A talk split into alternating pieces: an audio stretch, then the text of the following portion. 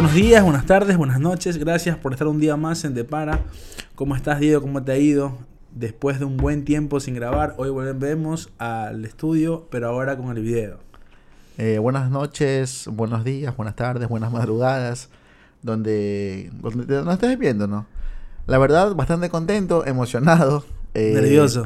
Un poco nervioso, es normal. Más allá de que prefiero no mirar la cámara porque no, no, no estamos tan acostumbrados. Eh, es un poco más eh, cómodo, más fácil hacerlo desde la parte incógnita donde solamente te escuchan.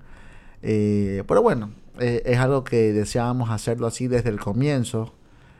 por motivos ahí de, de, estructura, de preparar todo para que se vea algo mucho, mucho mejor, ¿no? mucho más bonito, mucho más agradable.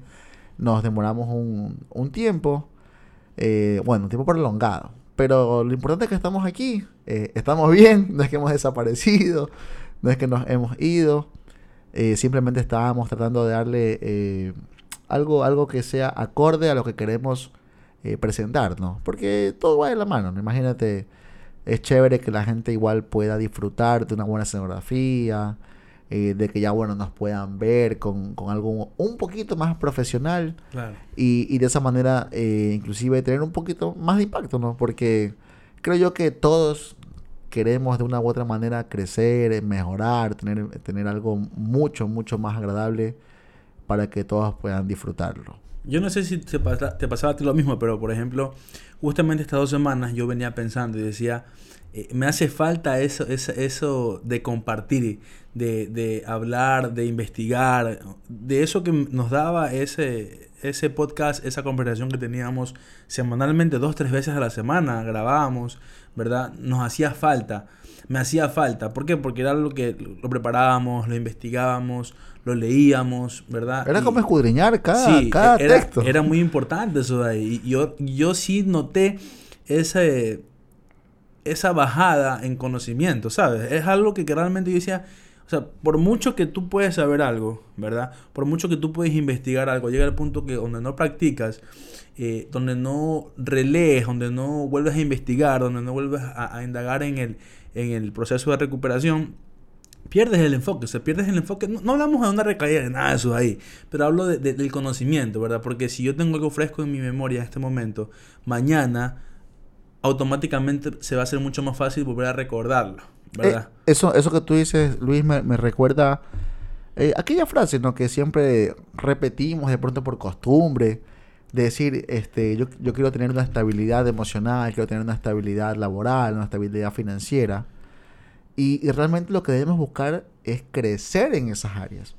Eh, normalmente creo yo que nos hemos acostumbrado mucho a decir eso y al final nos convencemos de aquello.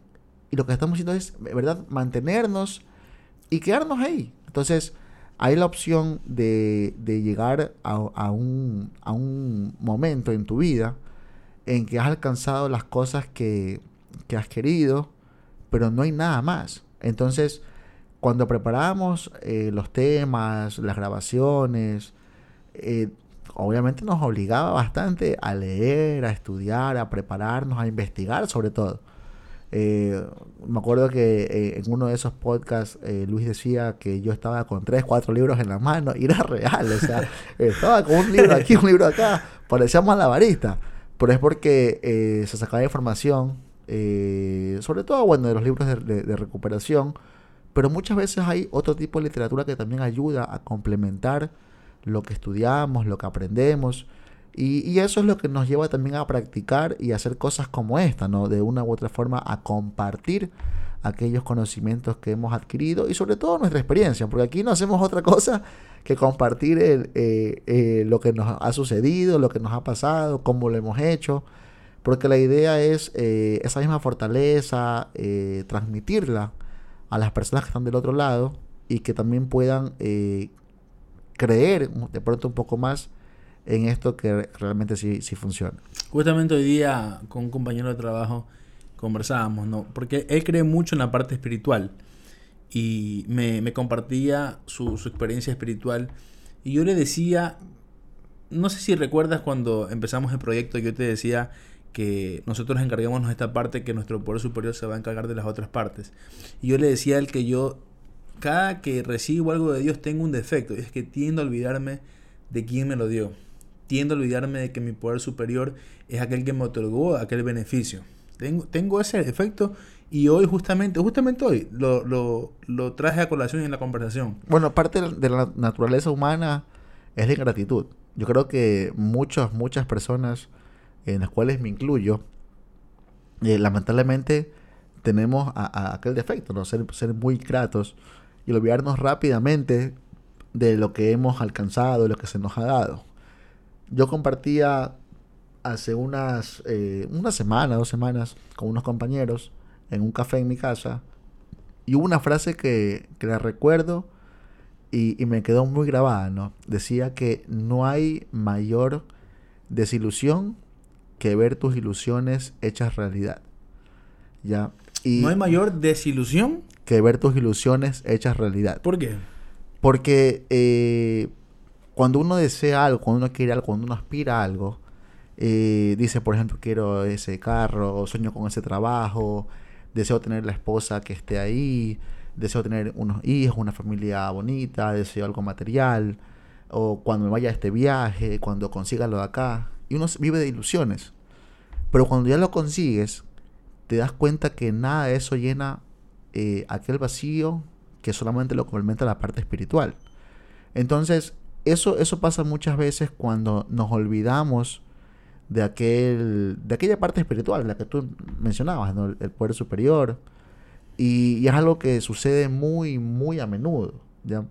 Eh, más allá de que se respeta obviamente las creencias de cada persona, eh, siempre, siempre tenemos que creer en algo y ser gratos con algo, ¿no? Esto es un programa que es obviamente abierto para cualquier tipo de, de, creencias. Eso no, no, no, te limita a que debas tener un, un poder superior específico es muy abierto, ¿no? Cada quien lo concibe a su manera, más allá de que el programa luego te, te, te obliga de una u otra forma, así ya eh, ver ciertas características de que debe tener este poder superior. superior. Pero, pero en este caso, eh, eh, realmente esa frase me quedó ahí martillando mucho, porque ha sucedido que cuando yo realmente observo mi pasado, de dónde vengo, inclusive las cosas en recuperación, porque hay muchas crisis de recuperación, emocionales, espirituales, económicas, sentimental, de todo tipo.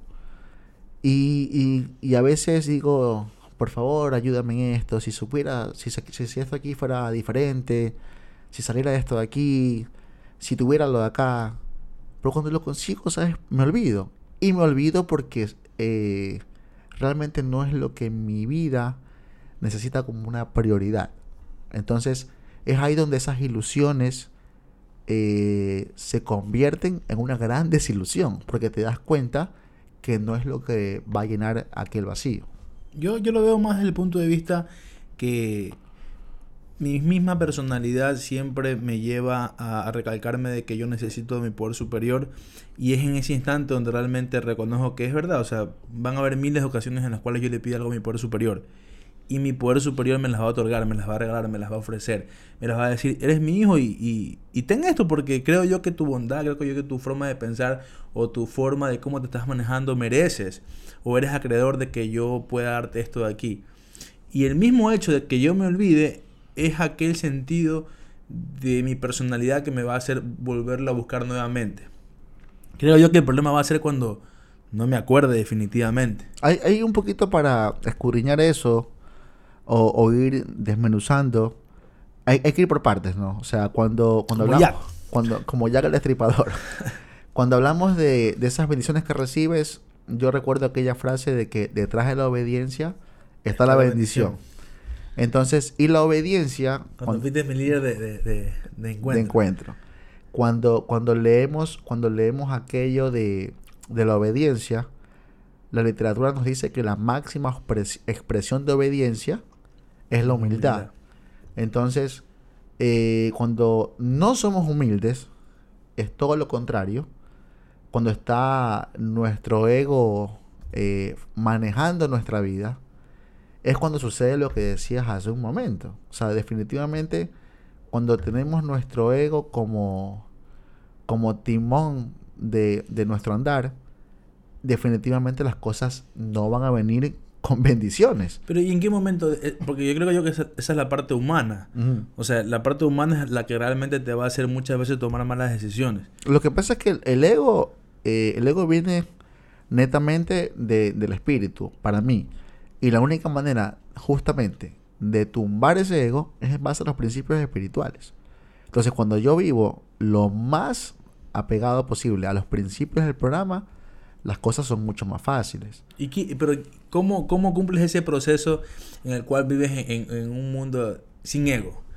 Porque es- es- creo, que, creo yo que es algo difícil. Y yo el ego, o- ojo, el ego yo no lo veo ni mal ni lo veo bien, ¿verdad? Ujú. Poniendo de la, de la postura, no, no el ego destructivo del consumo, porque ese es un ego malo, ¿verdad? Un ego que, que te lleva a ser negativo, un ego que te lleva a vivir una vida sin compromiso a lo que le oímos en consumo.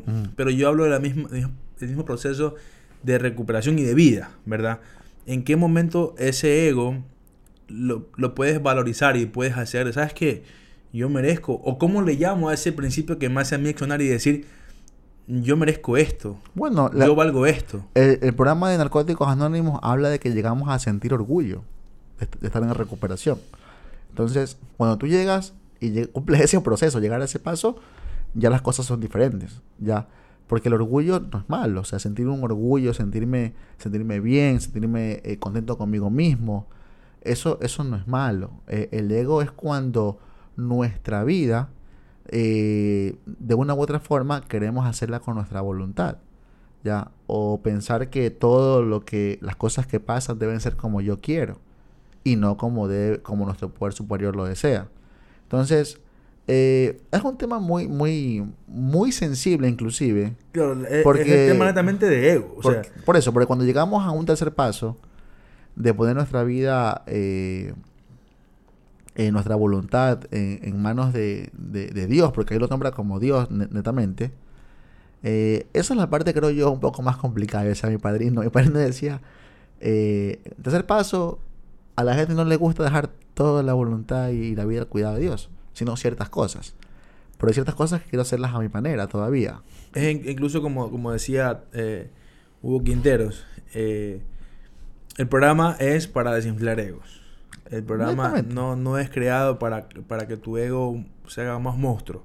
Es para desinflar el ego. Para pincharlo constantemente. Correcto, o sea, el programa es para eso. O sea, y yo creo, yo creo que ahora que ha pasado el tiempo, no quiero enmascarar el ego con autosuficiencia, porque sé que la autosuficiencia puede ser llegando todo a su límite o hacia el empuje máximo que le puedes dar perjudicial para, para cualquier sistema mental. Es que esa, esa parte sí es muy, muy delicada. es una línea muy Porque delicada. inclusive es imperceptible. Así es. Cuando tú ya te das Ya Cuando cuenta... estás encharcado que te das cuenta. Sí, cuando tú ya ves y tú dices, oye, ¿hace cuánto tiempo no voy a una reunión? Ya, por ejemplo.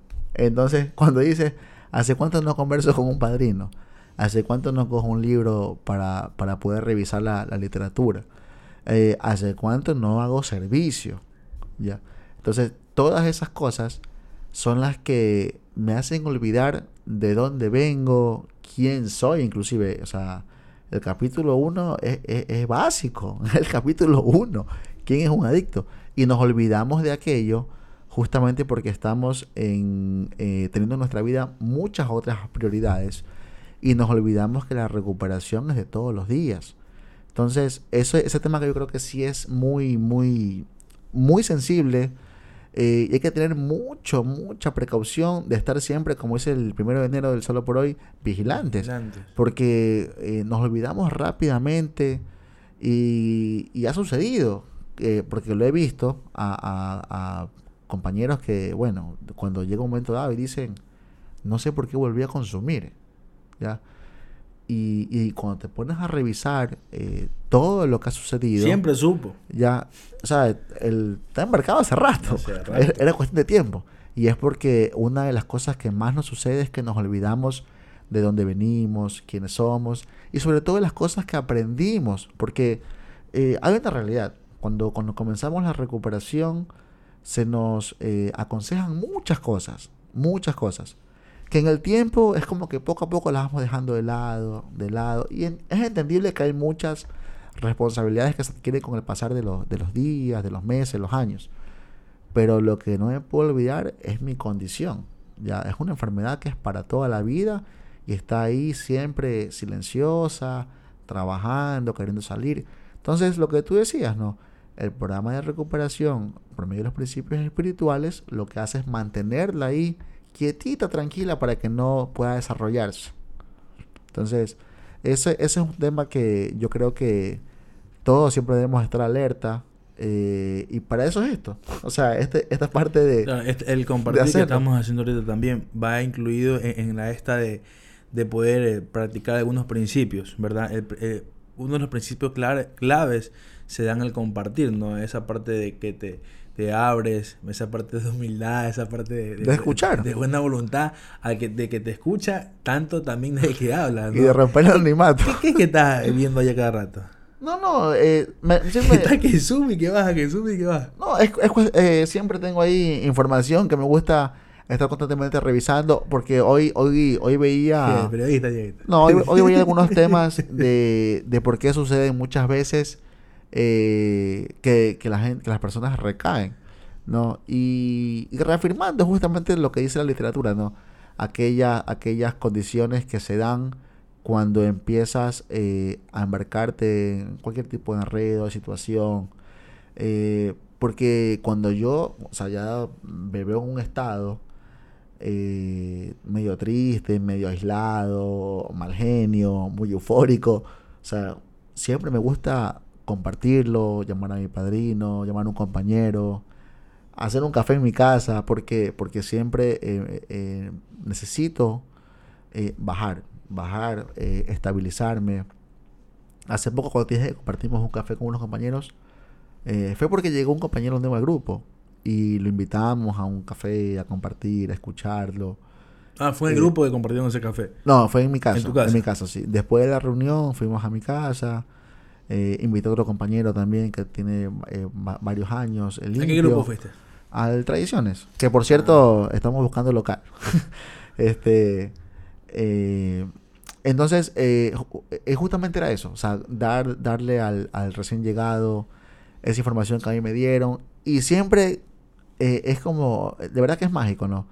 El, compartir eso, esos inicios es como que te hace rebobinar todo, o sea, volver a repetir lo mismo de cómo comencé, del tiempo que iba todos los días a grupo, de la, de la lectura diaria, muchas veces obligado, porque tampoco no es que tenía ese deseo, esa llama de leer, eh, porque muchas veces no entendía. Pero yo compartí mi experiencia, ¿no? Que era leer, leer, leer, leer y preguntar.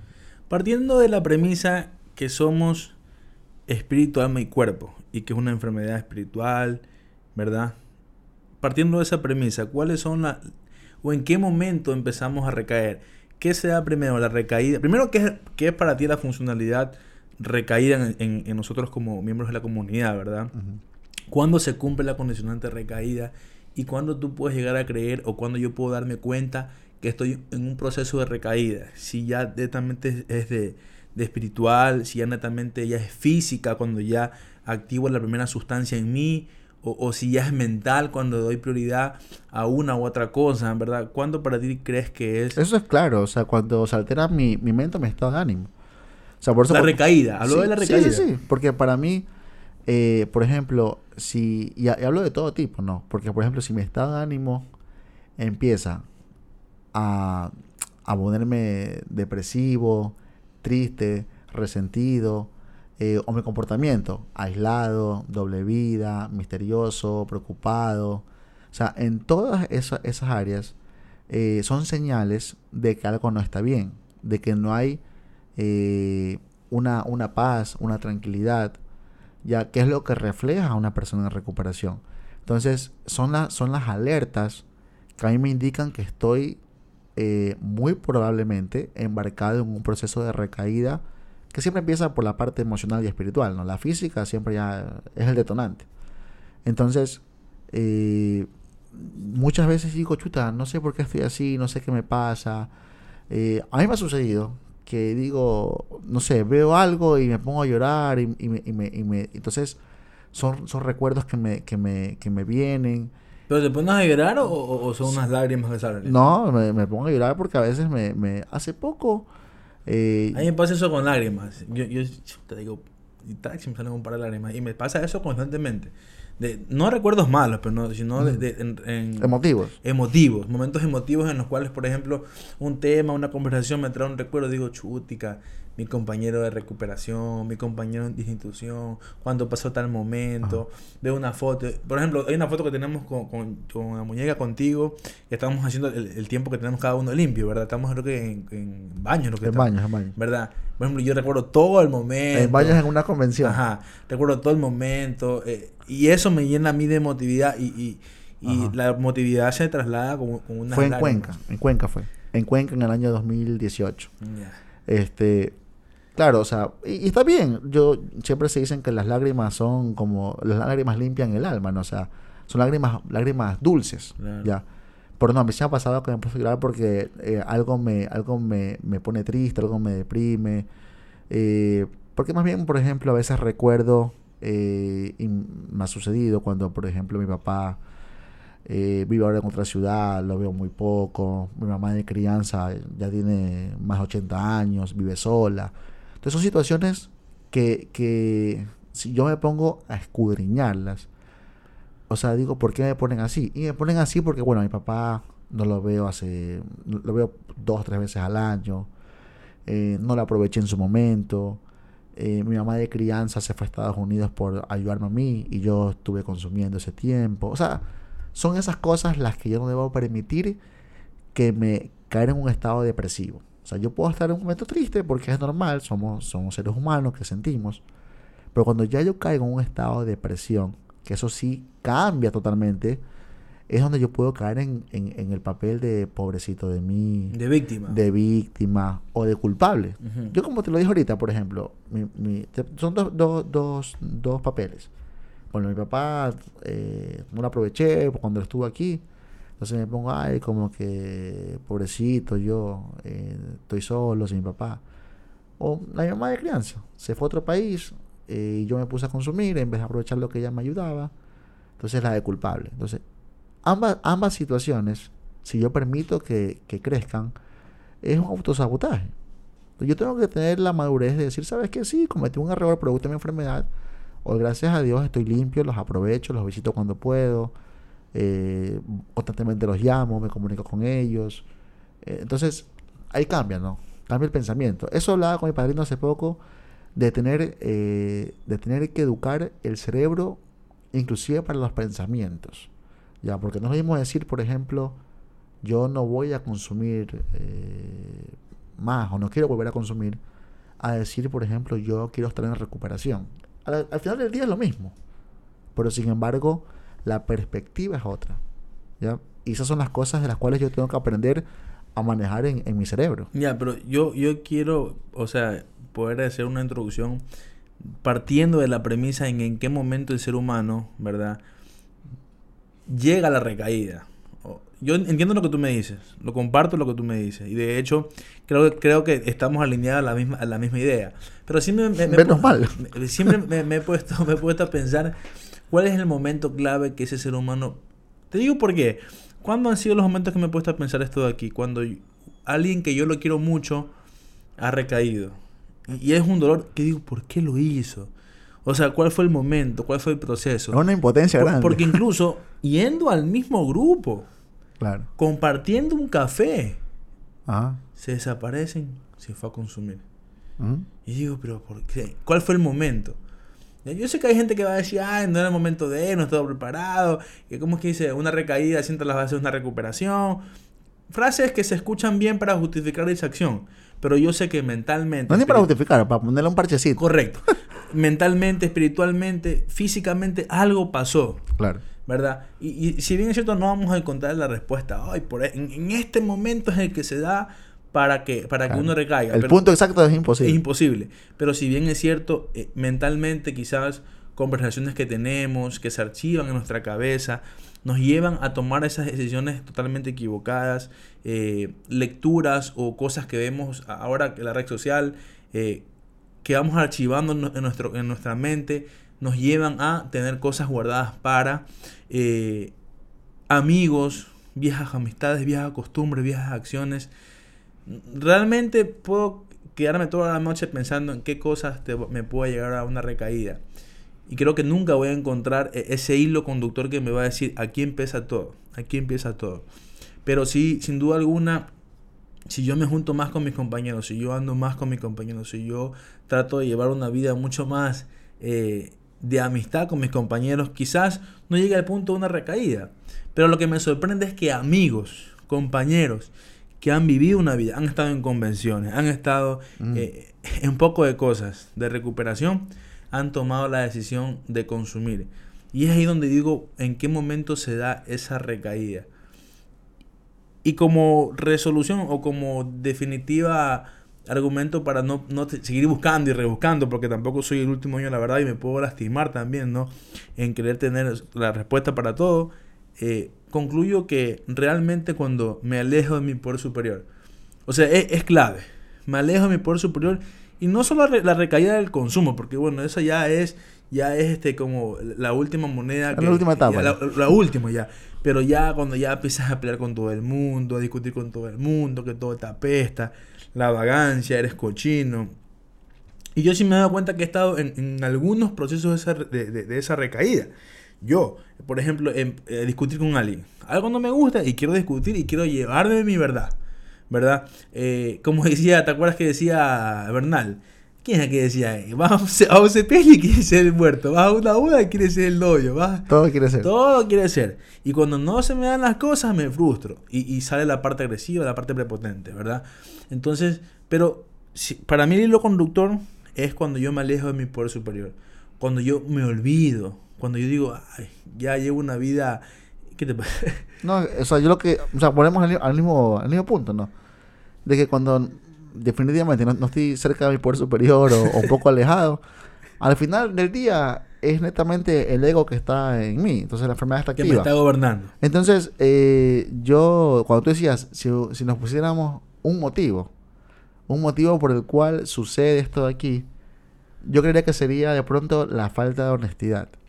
¿ya? Porque tú dices, ¿por qué un compañero que va al grupo? ¿Por qué un compañero que va a las convenciones? ¿Por qué alguien que está ahí? ¿Por qué alguien que comparte el mismo café? El mismo padrino, el mismo estudio, tal vez. Todo está. Ya, todo. Entonces, yo lo que te puedo decir es porque en algo no fue honesto. Y no fue honesto porque muchas veces nos cuesta también. O sea, por ejemplo, cuando ya tenemos un tiempo limpio, decir, ¿sabes qué? Me equivoqué en esto, o me pasa esto, o estoy atravesando esto, esta situación muchas veces no es fácil, porque uno también piensa, chuta, ¿qué van a decir? ¿Sabes qué? ¿Qué van a pensar? Eh, hablando de ese tema, justamente el otro día, es lo que te iba a comentar, hubo un problema, un inconveniente. Y vi un compañero que yo lo veía tan light, tan light. Y cuando hubo este inconveniente, él dijo unas cosas y accionó de una manera que, mira, yo que soy, digo que soy agresivo y soy peleón, yo me hice a un lado, yo, me aparté porque dije, este problema no es conmigo, yo ahora tengo que vivir una, vida más tranquila. Y me hice a un lado y este compañero dijo una frase que yo me quedé, realmente, este compañero decía, mira mala, lo cogió al tipo este, mira mala cara, te voy a matar, te voy a matar, yo mismo te voy a, ven, ven con mis manos. Yo, me quedé, y ya no lo puedo creer. Claro, no los veo compañero, no, no, no, no es contra él, es contra eh, ¿qué pasa o qué pasó para que lleguemos a ese estado?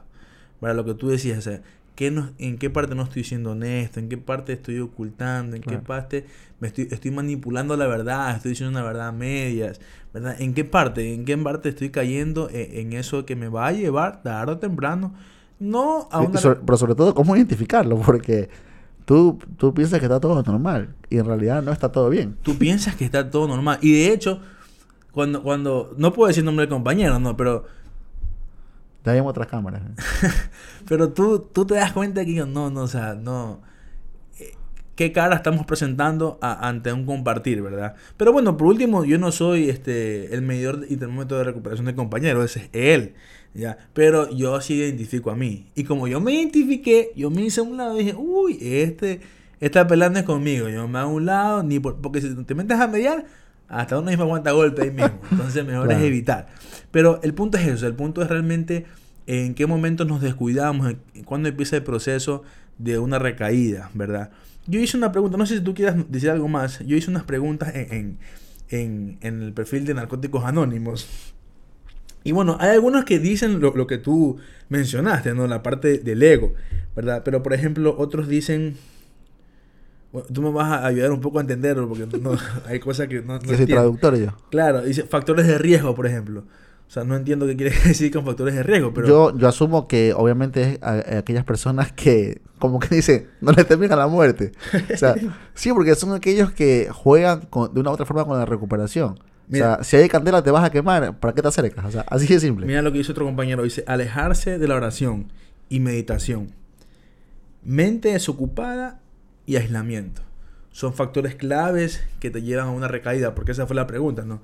Este... Tú sabes que somos, somos enemigos de la soledad. Uh. Y, y, cuando ya nos aislamos, ahí sí, definitivamente es una señal de que algo estamos eh, haciendo mal. Mira, mira lo que dice acá este compañero de acá.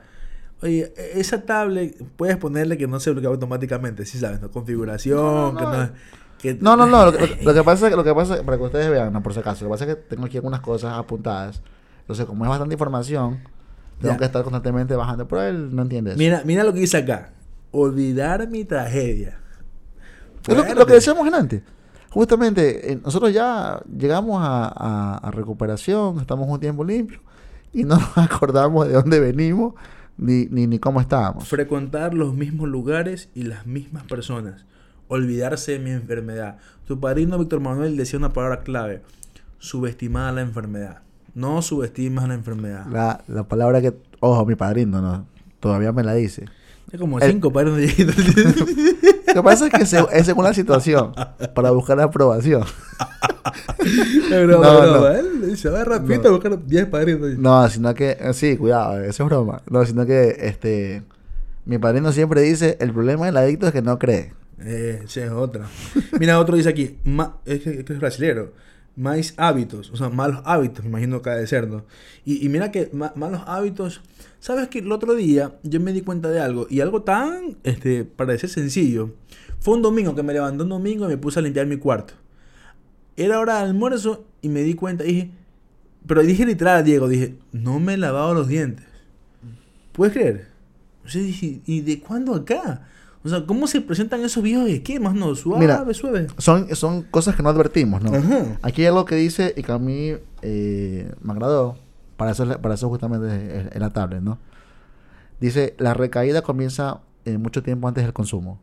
Dice, los cambios de comportamiento y actitudes, las exposiciones inadvertidas a situaciones de riesgo preceden el consumo.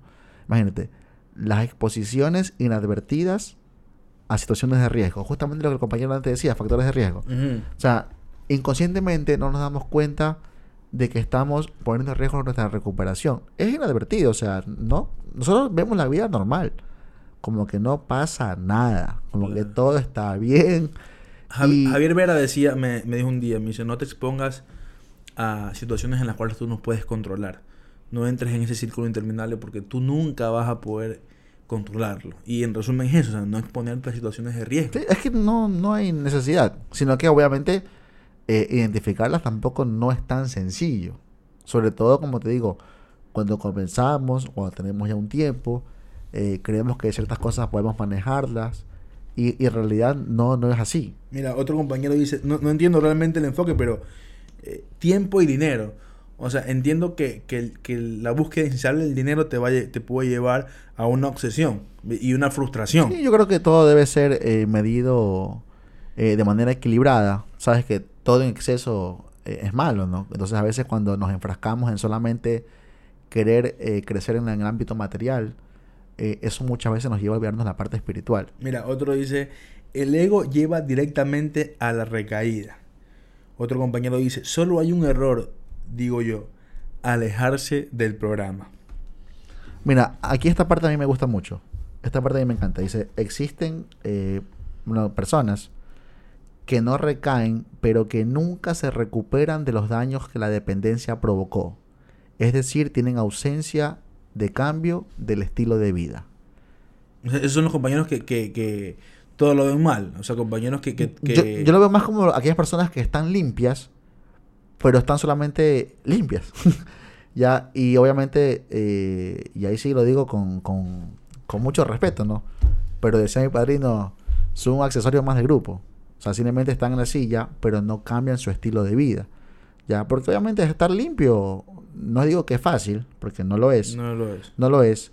Pero sí es eh, más fácil que estar en recuperación. O sea, hacer un, estar en recuperación realmente, eh, trabajando los pasos, viviendo en base a principios, compartiendo, haciendo servicio, tener un padrino. O sea, todas esas, esas cosas que hay que hacer en recuperación, eh, creo yo que no todos la hacen. Eh, por si acaso no es que yo hago todo. Igual no es que quiero juzgar a nadie.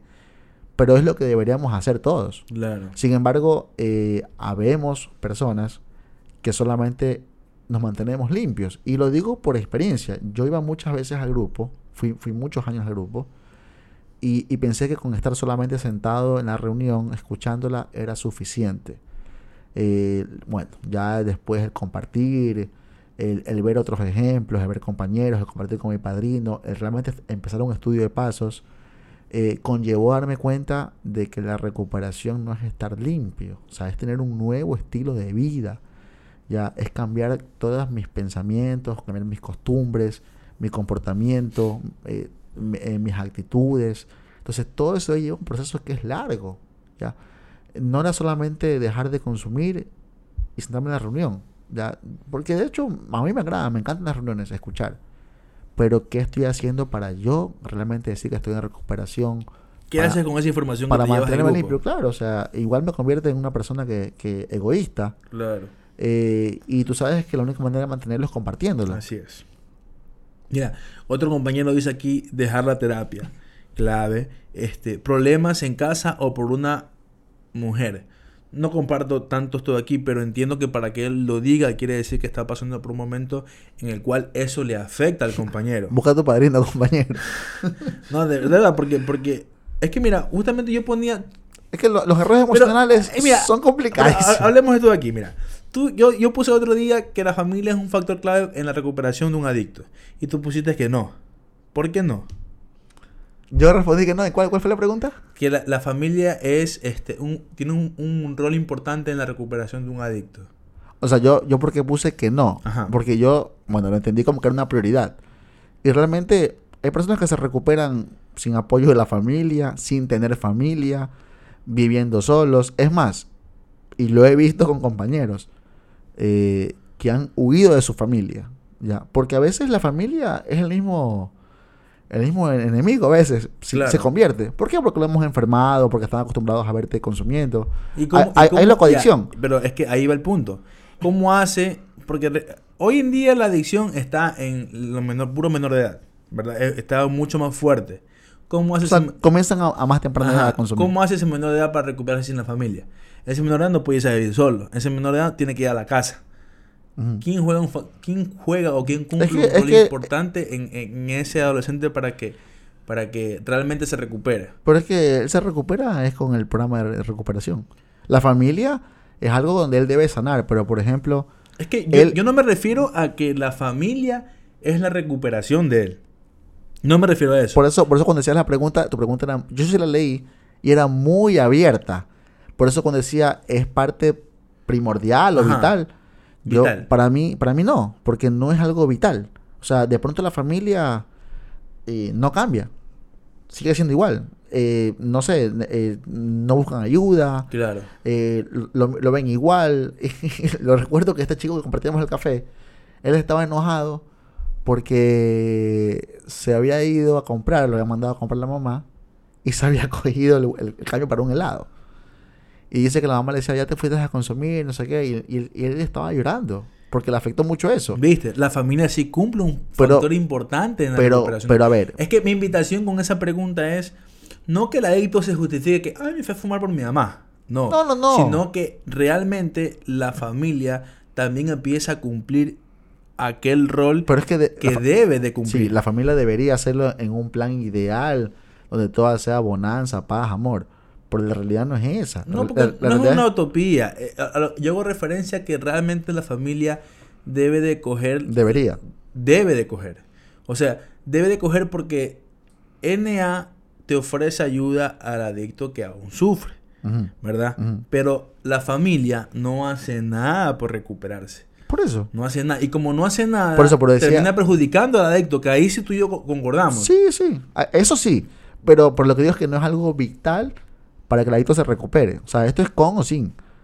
Si, Claro. ya, si ya no está tu familia, si no tienes tu casa, En- si ya... en- entiendo la perspectiva que tú lo dices. Por eso, Y- entonces y, yo, estoy de acuerdo con eso. yo cuando lo vi la pregunta, cuando la Claro. vi, la respondí desde esa perspectiva. Desde esa perspectiva, correcto. Ya, pero te estoy diciendo que no es ahí, ahí llegamos a un, a un punto neutro. Ya, pero igual estás mal. el desánimo, el dolor, la soledad, etcétera. Este compañero también escríbanos para conversar. Confianza. Desconfianza sería, me imagino. Descuidar las emociones. Factores que llevan a- al adicto a una recaída.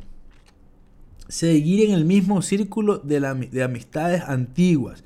Exponerse a fiestas, diversiones. Ya, eso, eso la verdad, eso es como ya los factores de riesgo que nombraban hace un momento. Claro. O sea, ya, ya sí sabes que en, un- en un lugar va a haber consumo, hay personas con las que tú consumías.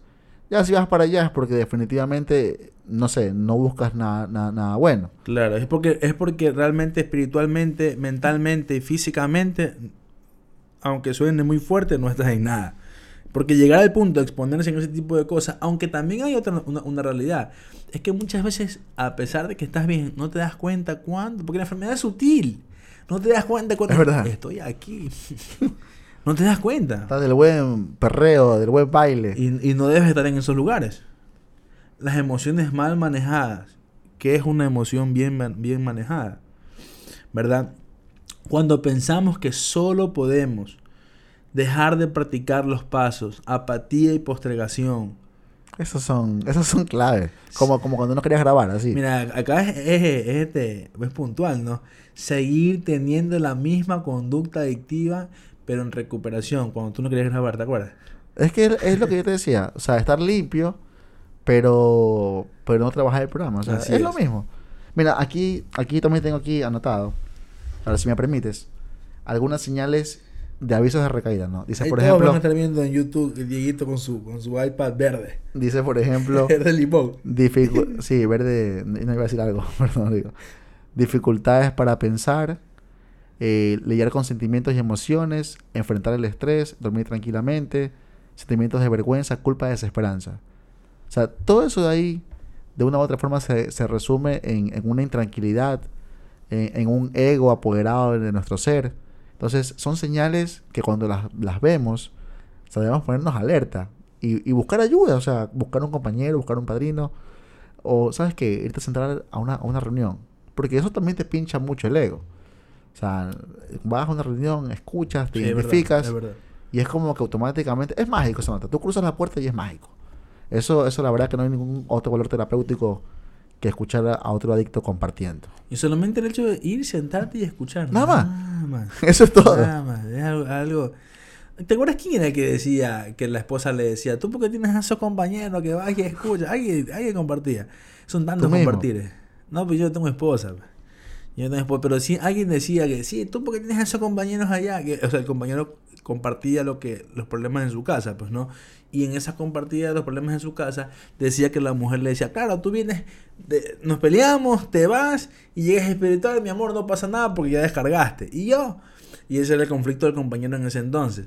Pero vamos a eso, ¿no? O sea, e- el, el poder eh, eh, espiritual que tiene ir a una reunión y solamente el escuchar a un compañero compartir su dolor o compartir también su felicidad, porque también muchos compañeros comparten las alegrías que, que tienen durante la semana durante el día. Ojo, pero siempre con, con la idea de, de escuchar, de, como decíamos de pinchar el ego, de trabajar en humildad, en receptividad, de saber que algún compañero me pone una sugerencia o me puede identificar y puedo saber cómo manejar una situación. Porque también eh, lo hemos visto, los dos, de, de momentos en los cuales se escucha mucho, se comparte mucho, pero también es para evadir nuestra realidad. ¿Ya? Y yo, yo recuerdo que un padrino me decía, ¿sabes qué? A mí me gusta ir a la terapia, me gusta compartir, porque en esos dos, tres horas me olvido de mi situación. Entonces, eso tampoco no, no, no es correcto, No es bueno. ¿ya? Incluso lo que hay un, hay un solo por hoy, creo que es el, el, el, el número 6, no recuerdo del libro del, del solo por hoy, que dice que nosotros muchas veces vamos a grupos huyendo y llegamos puntuales, estamos en toda la reunión, pero es porque huimos del problema que está en la casa. O sea, realmente... Llamada esposa. yo no sé, ahí tu esposa es la que puede decir eso ahí, pero huimos de... un saludo también. Huimos del problema que está en la casa, del problema que, que, tenemos ahí atrás nuestro, ¿verdad? Y claro, nosotros llegamos y descargamos todos, nos vamos espirituales y en la casa dejamos eh, eh, todo hecho un desastre. Y de hecho ahí, ahí dejamos de tener un equilibrio, ¿no? Porque eh, también los compañeros que tienen mucho tiempo y van todos los días, como tú dices, muchas veces es para no estar en casa y, y a veces nos olvidamos de, de, la familia, ¿no? Que por más que no nos digan nada, igual este, siempre van a, necesitar, porque eso es clave, nuestra, nuestra atención, ¿no? Siempre, bueno, tú sabes que un, un, cabeza de hogar, debe ser eh, amoroso, protector y proveedor. O sea, son tres factores que no pueden faltar en, el hogar, para los cuales hay que saber distribuir también muchas veces el tiempo, las actividades, las funciones. Eh, bueno, por eso ya es entrar un poco más en detalle en lo que se hace en el día a día. Y, mira, mira que mientras, mientras hablabas, entre hablabas del tema del solo por hoy, que huyes de la responsabilidad, yo me, me acuerdo que cuando inicié mi proceso de recuperación, yo tuve un despertar espiritual eh, un día que llegué después del grupo y entré en mi cuarto, ¿no? Y vi mi cuarto desarreglado, vi mi cuarto sucio. Y dije, o sea, yo vengo del colegio, estaba en ese momento, me cambio, me visto, ta, ta, ta, dejo todo sucio y me voy al grupo. O sea, mi recuperación en el colegio. Imagínate, eh, ajá. Eh, imagínate mi responsabilidad en mi casa no la cumplía por ir al grupo rápido, ¿verdad? Escondía. Y llegaba, he cansado del grupo a las 11 de la noche y estoy, estoy molido. Y, y, viene la parte también del comienzo, ¿no? Cuando decíamos que la mayor desilusión es ver tu ilusiones hechas realidad, porque cuando estabas en la clínica, y decía uno, cuando estés en mi casa, voy a atender la cama. Yo no, comparto eso, de que la mayor desilusión es ver mis ilusiones hechas realidad. No, no comparto porque pienso yo que para llegar a ¿Cómo tienes que estar espiritualmente para que llegues a esa conclusión? Pero por eso, es que, es que justamente, eh, o sea, desde la perspectiva del vacío. De que, ah, desde ese enfoque, sí. Claro, en ese enfoque, lo hablamos en ese enfoque. Porque imagínate, uno dice, no, lo que pasa es cuando yo estoy, yo estoy en mi casa, voy a ayudar en todo a mi esposa. Cuando, nunca fueron ilusiones. Cuando, yo está, cuando yo esté afuera, claro, no, o sea, la ilusión de salir, de querer estar libre. Entonces, cuando tú dices, cuando estoy en mi casa, voy a hacer esto, esto, esto entonces ahí empieza a decir, cuando yo tenga esto, cuando consiga lo de acá. Y, y después cuando ya llega el momento nos olvidamos. somos ingratos. Yo voy es una frase muy buena, pero yo creo que no, no, yo no pusiera, no hay peor frustración que ver mis ilusiones hechas, mis ilusiones ¿Cómo es la, frase? No hay, mayor desilusión que ver mis ilusiones hechas realidad. Ya. Yo creo que no, no es, es el enfoque. Yo, lo, yo lo, lo, diría, no hay peor desilusión ver que mi ilusión nunca fue ilusión. Simplemente fue una justificación para tapar algún eh, defecto escondido, ¿verdad? Lo que, lo que, pasa es que ahí, ahí viene la parte cuando eh, siempre, siempre debemos tener algo como en qué creer o, o, por qué eh, guiarnos, ajá, o proyectarnos, correcto, esa es la palabra. Y, y, y, muchas veces nos convencemos de que son ciertas cosas las que las que nos va a cambiar, claro, cuando haga, entonces, y cuando llega, nada. O te dice, presenta de plan de vida. Tres hojas. claro, no, pues al mes ya quieres estudiar. Sí, yo voy a cambiar. Sí. y cuando, y, y pasa, cuando, lo que tú dices ahorita, es verdad que es muy importante. Cuando, mm. cuando te levantas. Cuando te, cuando te levantas, cuando te levantas. Cuando y, te dice, fíjate aquí, en un día ya estás espiritual. Pero ahorita me acordé de Peter, cuando Peter mandó la carta. Esa carta que rodaba por todos lados. Todos la leímos. Y, y y ahorita lo que tú decías es verdad. Y cuando te das cuenta que estás en tu casa y no puedes ni tender la cama, ni, levantar un plato. Desordenado. Entonces, ahí estamos viendo si realmente lo que tú pensabas que iba a hacer lo estás haciendo. Así y, es. Y, y es ahí donde nos olvidamos muchas veces de muchas cosas que prometemos, nos creemos y hasta nos convencemos de que van a pasar, ¿no? Cuando en realidad eh, no es así. Mira, y para ir finalizando un poco el tema, creo yo que para ir retroalimentando el inicio de esta conversación. Eh, me siento muy feliz de poder tener realmente el primer episodio grabado. Y mi ¿Verdad? Eh, eh, y tu hermandad. realmente tener el primer episodio grabado en video y de poder seguir grabando, ¿verdad? Ya no hay café, te tomas todo el café. Sí, faltó ¿verdad? café, faltó café. Ajá.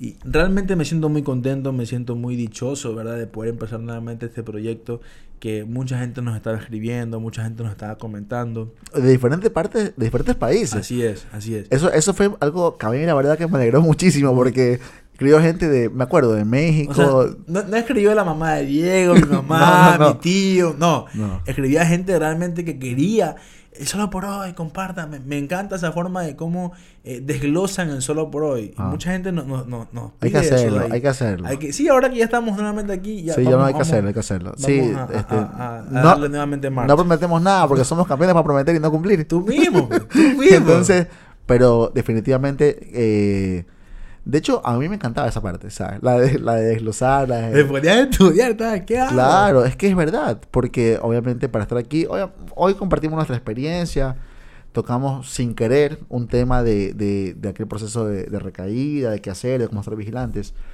Pero cuando ya nos toca un tema específico, como decíamos al comienzo, el prepararlo, el, el leerlo, oye, qué, qué bien que te hace. Oye. ¿Sabes qué? Es, es- es increíble cómo hasta el día a día cambia. Así es. Porque como has leído, como has reflexionado, como, has, espiritual. como has orado, andas con una paz que nada te mueve.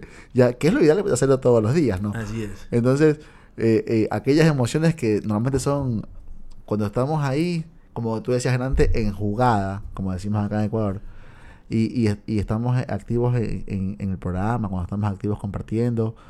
O sea, qué, qué bien que nos hace, ¿no? Y yo también, ya que te corté, muy feliz de, de estar aquí en nuestro primer eh, programa eh, con, con video. Eh, es, es algo eh, que soñábamos hace mucho tiempo. A mí me emociona mucho porque eh, esto lo venimos compartiendo hace mucho y tal vez, bueno, no, no lo sepan y no debamos decirlo, pero el, el poner cosa por cosa fue un proceso. Fue un proceso al cual hemos llegado para estar aquí. eh, tratando de compartir simplemente nuestra experiencia, no somos dueños de la verdad, no somos perfectos para nada, pero esto aquí es lo que nos ayuda a mantenernos. Esto aquí es lo que nos ha permitido eh, ir cosechando 24 horas eh, de 24 horas. el, estar día a día buscando qué más hacer, cómo más servir. Y, y la única manera es compartiendo nuestra experiencia, fortaleza y esperanza, que es lo que hemos aprendido. Eh, muy, muy, muy agradecido con Dios por esta oportunidad de estar aquí.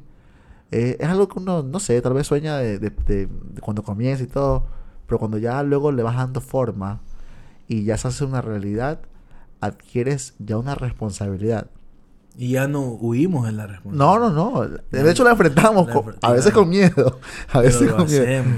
Ya, como decía mi padrino, lo importante es que el miedo no te paralice. Claro. Ya, Ah, ¿tiene miedo? Hágalo con miedo. Sí, pero hágalo. Claro. Entonces, aquí estamos. eh, agradecemos mucho la, la, Ojalá que la, la cámara haya grabado. la audiencia. Ojalá que no se haya ido el audio. ya, ojalá que el video esté funcionando. Eh, si no, igual nos van a escuchar ahí a oscuras. Pero en todo caso, eh, solamente como, como sugerencia o requerimiento, dejen los comentarios algún tema que deseen tocar. Siempre estamos prestos 24/7, sobre todo Luis, que es el que atiende, atiende los mensajes para, para cuando nos, nos escriban. Porque nos han pasado que nos han escrito a, Sí, a- a pe- a pedir ayuda, Sí. como lo hace cualquier compañero. Y me acuerdo que Luis un día tuvo que llamar a un, a un compañero porque estaba... Creo que tú lo llamaste. o yo lo llamé, no, ya Sí, ni me acuerdo, sí. que estaba con, con deseos de, de De consumir. consumir. Entonces, eh, de verdad que eso fue increíble porque no, obviamente no somos nosotros, somos nada más un instrumento. Pero ser ese instrumento es algo, Claro, algo maravilloso, es una gran bendición. Entonces, dejen los comentarios, esperemos, espero que les haya gustado. Eh, ¿Cuándo nos vemos aquí? En esta semana. Ya hay que, sí, ya vamos a empezar. Este fue, como tú dices, fue un piloto de, de video realmente. Más llevar la conversación, pero esta semana ya vamos a premiar los si temas. es algo un poco brilloso es la luz, por si acaso. Le dicen el brilloso. Entonces, bueno, gracias, gracias por, por eh, vernos, por escucharnos, por seguirnos. Diego, antes, antes de que, de que te, ya que ya te vayas, eh, da- yo sí te pido tu reflexión acerca de, de la recaída, ¿no? Te pido tu punto de vista ya a nivel más personal, ¿verdad? A nivel más de tu experiencia. Bueno, yo, como lo he compartido anteriormente, para los que no, bueno, no, no- lo escucharon, Eh, yo estuve limpio algunos meses, eh, volví a usar por la frase que decía mi padrino, el adicto no cree. Y yo no creí que me iba a pasar si me juntaba todavía con compañeros, con, personas que consumían. Eh, pensé que no me iba a pasar si igual frecuentaba lugares donde yo consumía. Y sobre todo, no creí en el programa de recuperación. Yo tenía ahí 2022 años ya de edad. Eh, sí, eh, inexperto, pelado, rebelde, creí que me las sabía todas, no quería hacerle caso a los más ancianos, le decía yo, porque eran mayores a mí. Entonces, eh, en mi caso, yo, yo aprendí eh, que la única manera de estar limpio es mantenerme constantemente en recuperación. Suena, suena como que dices, bueno, si estás limpio, estás... No. La única manera de mantenerme limpio es estar constantemente en recuperación. Entonces... No es solamente dejar de consumir. Sí, no, eso no. Entonces yo hago día a día todo lo posible, todo lo que esté en mi alcance para vivir apegado a los principios espirituales y eso es lo que a mí creo yo que hasta el día de hoy me ha mantenido, gracias a Dios, sobrio. Gracias, gracias por, tu compartir. Y mira, yo recalco algo muy importante. Tú lo, haces, tú lo dijiste ahorita. Sé que también tienes más experiencias desde otro punto de vista de recaída, ¿no? Pero vamos al punto de que la recaída tuya fue física, ¿verdad? Yo hablo también desde mi punto de vista recaídas espirituales, ¿verdad? En el momento donde cual yo me he encontrado apartado totalmente de mi poder superior, enrumbado en, en ese camión de egocentrismo, enrumbado en la prepotencia, me he encontrado también en dicha, en dicha, en dicha camioneta. Y sabes qué es lo peor? Que cuando he estado embarcado en dicha camioneta, en esa recaída emocional, aún sabiendo de que estaba recaído o estaba en proceso de recaer emocionalmente, seguía embarcado. Me seguía embarcado y yo sabía que estaba mal. Ah, es que lo, conocía más fácil que lo desconocido. Entonces, eh, sin duda alguna, eh, invitamos y, y, para ir reflexionando sobre el tema, es que no dejen de ir a los grupos, de conversar con compañeros que hablen de temas de recuperación, de educarse, de compartir recuperación, de leer, de estar en jugada. Yo, mira, yo en ese sentido no, yo no soy perfecto ni soy el, el, Dios de la recuperación, pero yo sí soy clarito. Si tú ves a un compañero que no está haciendo las cosas correctas, que toca temas de conversación incorrectos, que habla, que se expresa, que se comunica de forma no adecuada como alguien de recuperación, aléjate de ese compañero, que él viva su proceso algún día él va a entender. En este caso yo decido alejarme de los compañeros que me hacen apreciar o me hacen volver a, gustar lo que antes me gustaba. Morbosear sobre todo. Correcto. Entonces, y porque la, mata de todo, ¿verdad? Entonces, mi, mi, invitación es esa. Ahí fue una. Mi invitación es esa. Alejarse de esos compañeros y estar constantemente en el programa de recuperación. Con los ganadores, como dice solo por ahí. Así es. Bueno, de mi parte, simplemente despedirme y desearles que tengan uno, una excelente semana, o días, o mes, no sé cuándo nos veamos nuevamente. No, no, la próxima semana nos vemos. Y que estén bien, agradecerles. Eh, se despide de ustedes, Diego. Con mucho gusto, se despide Luis. Nos vemos hasta la próxima. like